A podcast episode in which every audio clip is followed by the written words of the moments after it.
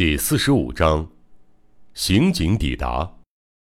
我们顺利离开了井底，多日不见的阳光晃得我们双眼昏花。我们忍耐着不适，手拉手往朱户大宅跑去，迎面撞上了一个陌生的西装绅士。喂，你们是什么人？那名男子一看到我们，便蛮横地叫住我们：“你是谁？你看起来不像这座岛上的人。”道雄反问：“我是警察，是来这里办案的。你们和这户人家有关系吗？”没想到西装绅士竟是个刑警，真是天助我也！我和朱户连忙报上姓名。不准胡说八道！朱户和索普两人确实来了这里，可是你们不是，他们很年轻，不像你们这么老。刑警的话很奇怪，他竟对我们说。不像你们这么老，这中间到底有怎样的误会？我和道雄按耐不住疑惑，忍不住面面相觑。这下子轮到我们大吃一惊。站在我面前的早已不是几天前的朱户道雄了，他衣衫褴褛，活像一个乞丐，沾满污垢的皮肤已经成了灰黑色，蓬头垢面，眼眶凹陷，颧骨突出。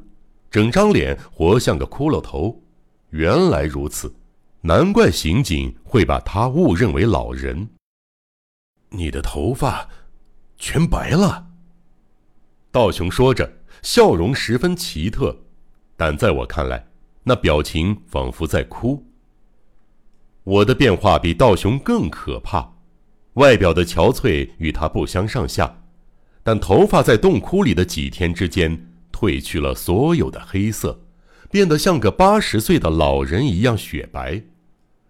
我知道有人因为承受了精神上极端的痛苦，在一夜之间白了头的不可思议现象，也曾经读过两三个实例，但是我从来没有想过，如此罕见的现象竟会发生在自己身上。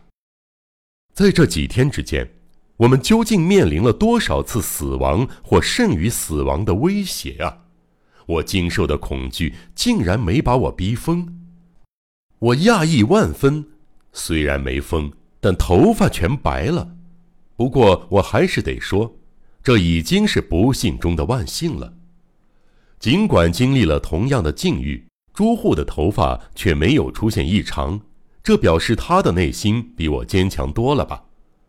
我们对刑警大致说明了来这座岛的原委，以及来这座岛后发生的事情。你们为什么不向警方求助？你们的痛苦根本是自作自受。这是听完我们的讲述后，刑警说的第一句话。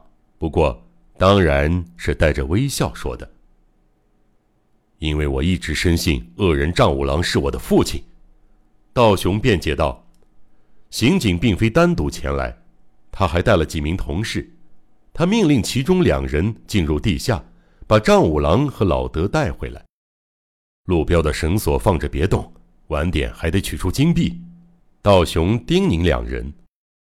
自称池袋署的刑警北川，为了调查少年杂技师有之助所在的尾崎驱马戏团，前往静冈县，费尽千辛万苦之后，成功拉拢小丑一寸法师。打听出了某个秘密，这个前因后果先前已经告诉读者了。北川刑警的辛苦终于有了回报，他从与我们完全不同的角度展开调查，终于查到了这座岩屋岛的大本营。接下来，根据阿秀提供的信息找到这里。刑警们到达岛上时，朱户大宅里的那对连体怪物正上演激烈的武斗。用不着说，是阿秀和阿吉这对连体人。警方先把这对怪物安抚好，然后问了一些情况，于是阿秀滔滔不绝地说出详情。我们进入井底后，由于嫉妒我和阿秀的关系，阿吉与丈五郎私通陷害我们。他打开土仓库的门，当然，阿秀极力阻止，但他。毕竟不敌阿秀男人的蛮力。